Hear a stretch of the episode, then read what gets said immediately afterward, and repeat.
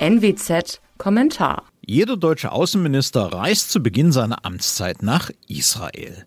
Die Worte, die dann dort gesprochen werden, gleichen sich. Das war bei Westerwelle, Steinmeier und Maas so, das ist bei Baerbock so. Was danach an politischer Praxis folgte, unterschied sich allerdings in wesentlichen Details. Es steht daher zu hoffen, dass Annalena Baerbock mit einigen Linien der Israel-Politik der alten großen Koalition bricht und zudem in der Lage sein wird, Wunschdenken ihres SPD-Vorgängers Heiko Maas durch Realpolitik zu ersetzen.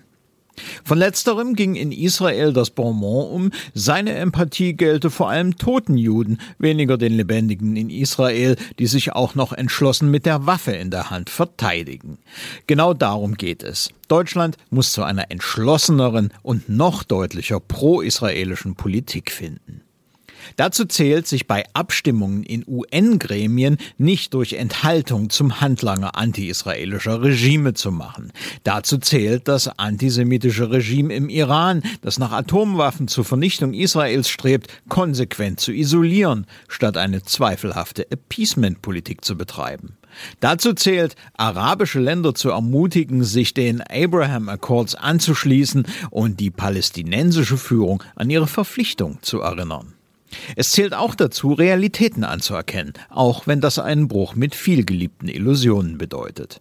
Erstens, Jerusalem ist und bleibt Israels ungeteilte Hauptstadt. Zweitens, Juden haben das Recht, auch in Judäa und Samaria zu leben, so wie Araber in Israel. Drittens, die Araber in den Autonomiegebieten waren trotz Milliardenhilfe der EU nicht in der Lage, eine demokratisch funktionierende Zivilgesellschaft aufzubauen. Das liegt an der inneren Verfasstheit der arabischen Gesellschaft, in der tribale Abhängigkeitsverhältnisse und islamischer Extremismus tonangebend sind. Deswegen muss das Verhältnis zur Autonomiebehörde grundlegend neu gestaltet werden. Druck statt immer neuer Zückerchen. Ein Symbol dieser realpolitischen Wende wäre nun die Verlegung der deutschen Botschaft von Tel Aviv nach Jerusalem. Mein Name ist Alexander Will. Sie hörten einen Kommentar der Nordwestzeitung.